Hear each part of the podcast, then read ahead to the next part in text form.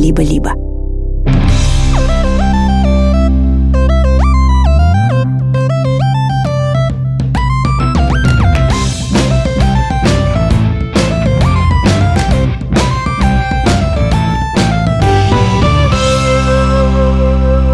Привет, меня зовут Маша. А меня Ксукса. Это наш сериал. Он называется «Так себя ведут». Здесь мы рассказываем истории про близнецов Василису и Кирилла, то есть Васю и Киру, как их называют родители. Такие истории могут случиться с каждым, и они о том, почему в нас появляются разные эмоции, о том, как с этими эмоциями познакомиться и подружиться.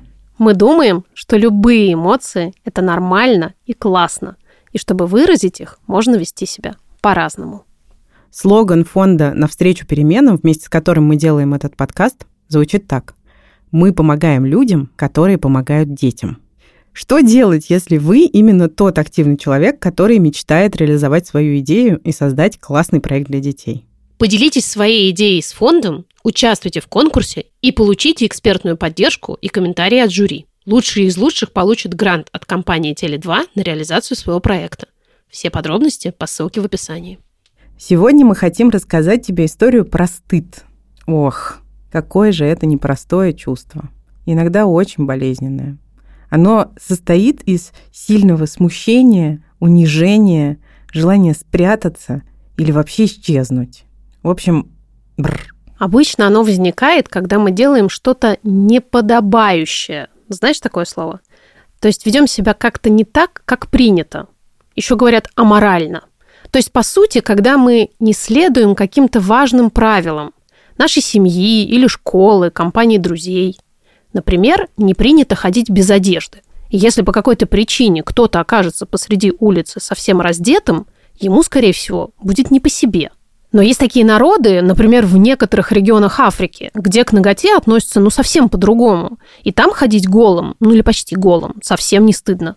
Так что, видишь, все относительно. А еще бывает, что мы испытываем стыд, когда вообще ничего плохого не сделали. Но кто-то пытается дать нам понять, что это не так. Мы с Машей думаем, что очень важно знать свои собственные хорошо и плохо, принято и не принято, и стараться не поддаваться на попытки некоторых людей застыдить нас без повода. Перед тем, как мы начнем рассказывать нашу историю, давай, как и всегда, попробуем представить.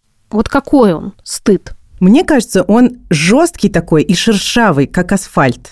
Да, у меня внутри как будто все жжет и жмет. А еще хочется бежать, куда глаза глядят. Понимаю. И пока ты слушаешь эту историю, попробуй представить свой стыд. Был обычный будний день, в который взрослые делают свои скучные дела, а дети ходят в сад или школу. Папа в этот день работал дома и вдруг услышал, как кто-то очень громко хлопнул дверью. «Должно быть Вася или Кира», – подумал папа – но как-то необычно. Он оторвался от компьютера и пошел посмотреть, что же случилось. В коридоре никого. Папа подошел к детской и тихо постучал. Прислушавшись, он понял, что вернулся Кира, потому что из комнаты был слышен его приглушенный плач. Папа осторожно открыл дверь. «Кир, сынок, что случилось? Почему ты плачешь?» Войдя в комнату, папа увидел, что Кирилл лежит, уткнувшись в подушку – на полу валяется рюкзак и скомканная розовая толстовка, его любимая, с покемоном. «Я никогда больше не пойду в школу!» – закричал Кира, не поднимая головы с подушки. «И худи этот дурацкий розовый больше никогда не надену!» «Я вижу, что ты расстроен, сын. Мне очень-очень жаль», – сказал папа. Он поднял с пола худи и присел на кровать. «Ты знаешь, нам с мамой всегда нравилась эта толстовка. Эх, я так отлично помню, как мы ее купили. Ты в ней даже заснул в первый вечер. Помнишь? Кира не отвечал, а только тихонько всхлипывал. Папа аккуратно погладил его по спине. «Может быть, хочешь рассказать, что случилось?» Кира, наконец, поднял лицо от подушки и стал рассказывать, как после уроков в школьной раздевалке над ним смеялся Жорик, парень из параллельного класса. Как он называл его девчонкой за розовой худи и вообще дразнил по-всякому. Киру это очень разозлило. Он старался не обращать внимания и просто поскорее уйти из раздевалки, но на выходе споткнулся о чей-то рюкзак и упал. Кира заплакал еще сильнее. Все, все, кто были рядом, начали хохотать. Мне было ужасно неприятно. Такое острое чувство где-то в животе, как будто съел что-то очень-очень невкусное или в лужу упал. И сидишь весь такой грязный и противный, а все вокруг смеются. В общем, я взял рюкзак и убежал. Не представляю, как завтра возвращаться в школу. Пап, можно я не пойду? Я не хочу, все надо мной будут смеяться. Ох, Кир, как же я тебе сочувствую. Кира подумал, что папа и правда его понимает, и ему стало капельку легче. Кажется, это было дико, кошмарно, просто космически неприятно, да? Продолжил папа. Мне кажется, что это очень здорово, что ты решил не вступать в перепалку с этим Жориком. Он ведь дразнил тебя специально, чтобы задеть, разозлить и вызвать реакцию. Наверное, он хотел привлечь внимание к себе или, может, как-то выделиться перед остальными, ну и не самым добрым способом, надо сказать. Папа немного нахмурился. Знаешь, иногда в жизни нам встречаются люди, которые не очень по-доброму к нам относятся, и не всегда мы можем с этим что-то сделать. Обычно они ведут себя так из-за собственных проблем, о которых мы можем ничего не знать. Возможно, над Жориком тоже кто-то издевается, и он не может справиться с чувством собственного стыда. Поэтому решает как бы часть отдать тебе, понимаешь? Папа приобнял Киру за плечи, а тот положил голову на папину руку. Кир, все это вообще не значит, что с тобой что-то не так. Носить одежду любого цвета, хоть мальчикам, хоть девочкам, классно и нормально. Ты споткнулся и упал в очень неподходящий момент. Но мы все иногда падаем. И виноваты в этом не мы, а земное притяжение. Папа хитро улыбнулся своей научной шутке. Скажи, а ты помнишь, как кто-то из твоих знакомых неловко оступался и падал? Хм, задумался Кира. А, точно, как-то Егор, ну, из второго подъезда, помнишь? Папа кивнул. Так вот, он один раз смешно подскользнулся и упал во дворе. Вообще-то я сначала испугался, а потом увидел, что он смеется, и тоже захохотал. Не со зла. Вот видишь, падения иногда бывают смешными, ответил папа. Главное, чтобы никому не было обидно. Поэтому мне вот ужасно понравилось, что ты смеялся вместе с Егором, а не над ним. Но вообще такие штуки обычно быстро забываются теми, кто их наблюдал. Вот ты даже не сразу вспомнил про своего друга. Уверен, что и твое падение завтра все забудут. Ну а если нет, напомни им про гравитацию, то есть земное притяжение. Пап снова засмеялся над своей шуткой, и Кира уже почти закатил глаза, как... «Кстати!» – вспомнил что-то папа. «Я-то в самом детстве тоже был неуклюжий и часто падал на урок физкультуры. И в моем классе тоже был такой парень, который вечно пытался меня высмеивать. А потом однажды, представляешь, он, выходя к доске, сам подскользнулся и грохнулся на попу. Мы потом, кстати, нормально подружились в старших классах и даже общаемся до сих пор. «Ничего себе!» – удивился Кира. Вроде ему стало легче, но тут он увидел в папиных руках худи с покемоном и снова нахмурился. «Это можешь выбросить. Я его больше не надену». «Ну, «Если ты сам не захочешь его больше надевать, конечно, это твое решение», – ответил папа. «Я только расскажу быстренько, почему тебе было так неприятно из-за этого худи, ладно? А потом ты сам решишь». Кира тяжело вздохнул. «Ну ладно, давай». Жорик пытался тебя застыдить, как будто ты сделал что-то неправильное. Папа показал пальцами в воздухе кавычки. Стыд, в отличие от, например, страха, вообще не очень древнее чувство – оно появилось со временем, когда люди стали жить более цивилизованно.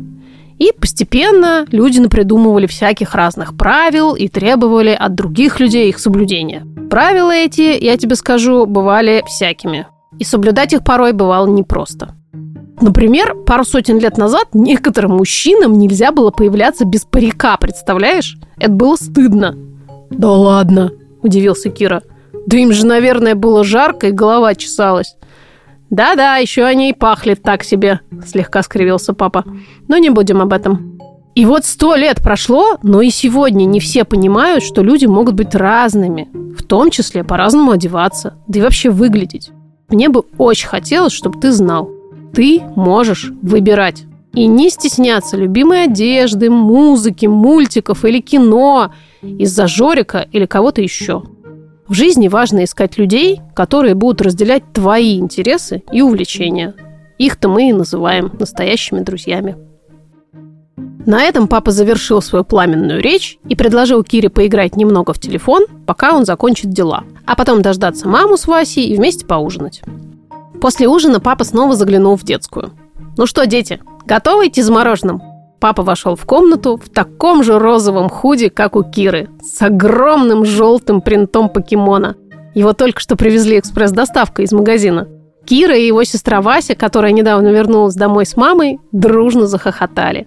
«Предлагаю устроить небольшую прогулку команды розовых худи», — сказал папа. Дети закричали «Ура!». Вася вытащила из комода свою розовую кофту, а Кира натянул худи, который уже успел запихать поглубже в шкаф. А знаете, кто из футболистов обожает и постоянно носит розовые худи? Спросила, выходя из квартиры Василиса. Один из лучших игроков мира бразилец Неймар. Я считаю, что розовые худи – это круто. Ох, как же я сочувствую Кире. Слушала историю, которую Маша рассказывала, и так хотелось его крепко обнять. Это ведь ужасно больно, когда над тобой издеваются. Но каким бы огромным и невыносимым ни казалось чувство стыда, важно помнить, что это только чувство, и оно обязательно пройдет. Обычно такие неприятные чувства отступают, когда мы их не игнорируем, а замечаем и пытаемся понять, что они хотят нам сказать. Стыд приходит, когда кто-то другой считает, что мы поступили не так, как следовало. Но поскольку мы сами, вообще-то, так не считаем, Внутри все начинает вставать с ног на голову и путаться. И вот мы уже слышим, как стыд нам говорит, не то, что ты сделал нехорошо, это ты сам нехороший. Он обычно настолько уверенно это говорит, что тебе начинает казаться, будто это ты так про себя думаешь. Но вот один секрет. Когда говорит стыд, соглашаться с ним совсем не обязательно – если ты чувствуешь, что стыда становится слишком много, так много, что внутри тебя уже не хватает места, попробуй сказать «А ну-ка, стоп, мне нужна передышка». Помнишь, в прошлых сериях мы пробовали как следует подышать, чтобы чувства стали чуточку поменьше, а место внутри тебя, наоборот, чуточку побольше. Сейчас тоже можно это сделать. Если хочешь, давай подышим вместе прямо сейчас. Прикрой глаза – Глубоко вдыхай и шумно выдыхай. Вот так. И еще разок. Вдох через нос и выдох через рот. Уф, кажется, чуточку полегче, да?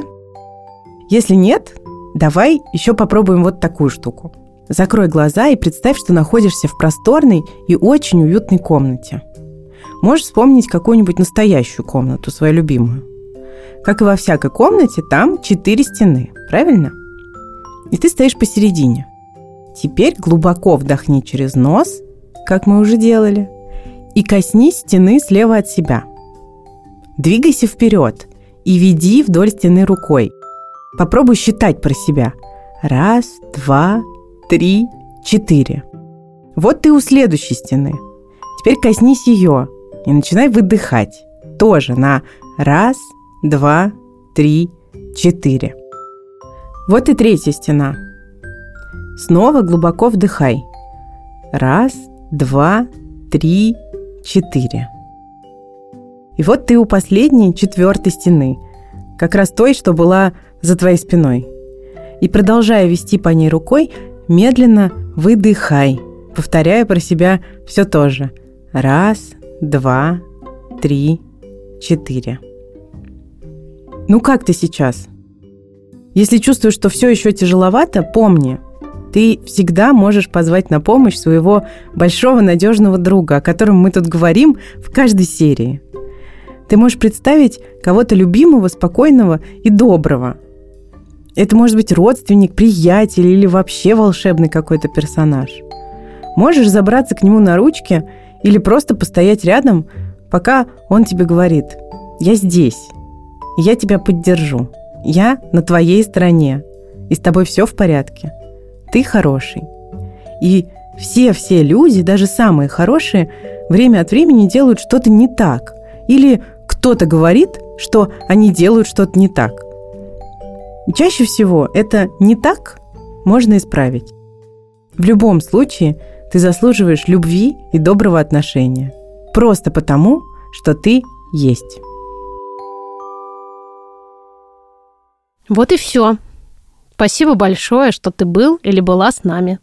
Нам очень нравится рассказывать эти истории, и мы надеемся, что тебе они помогают ближе знакомиться с разными чувствами и лучше понимать себя.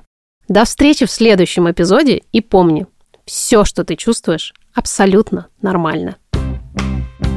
«Так себя ведут» – это подкаст проекта «Никакого правильной» студии «Либо-либо». Нас зовут Маш Карнович-Ула и Ксукса Красильникова.